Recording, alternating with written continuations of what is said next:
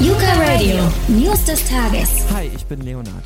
Und Russland hat Deutschland jetzt im Fall des Giftanschlags auf den Kreml-Kritiker Nawalny scharf angegriffen. Der Außenminister von Russland, Sergei Lavrov, hielt jetzt den MinisterInnen in Berlin vor, die Ermittlungen zu verschleppen. Bei der Kritik an Moskau habe die deutsche Seite einen absolut inakzeptablen Ton, um ihre Position in die Weltöffentlichkeit zu verbreiten, sagte er russischen Agenturen zufolge. Es gebe viele Fragen an die KollegInnen in Deutschland. Diese zeigten aber eine absolut unangemessene Einstellung, indem sie nicht auf offizielle Anfragen der russischen Generalstaatsanwaltschaft reagierten. Das Ministerium von Lavrov beklagte, dass Berlin einen unkonstruktiven Ansatz bei der Aufklärung verfolge.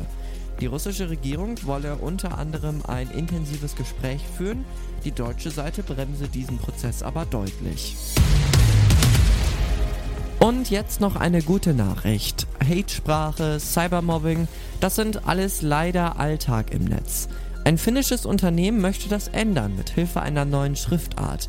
Polytype, das zensiert und verändert Beleidigungen direkt, wenn man sie schreibt.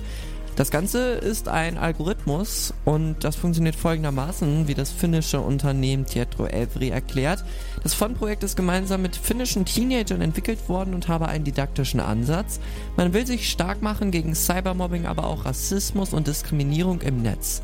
Auf der Website schreibt das Unternehmen, man glaube, dass höflich und respektvoll sein die Standardauswahl im Internet sein soll.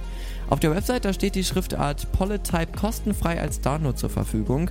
Dahinter dieser Algorithmus, der beim Schreiben eingreift, falls man schlimme Beleidigungen verwendet. Das funktioniert leider aber bisher nur bei englischen Texten, aber wer weiß, vielleicht geht das ja auch bald in deutschen Texten. Das waren die News des Tages. Neue Meldungen gibt's wieder im Update um voll. Die News des Tages bei Yuka Radio, auch als Podcast.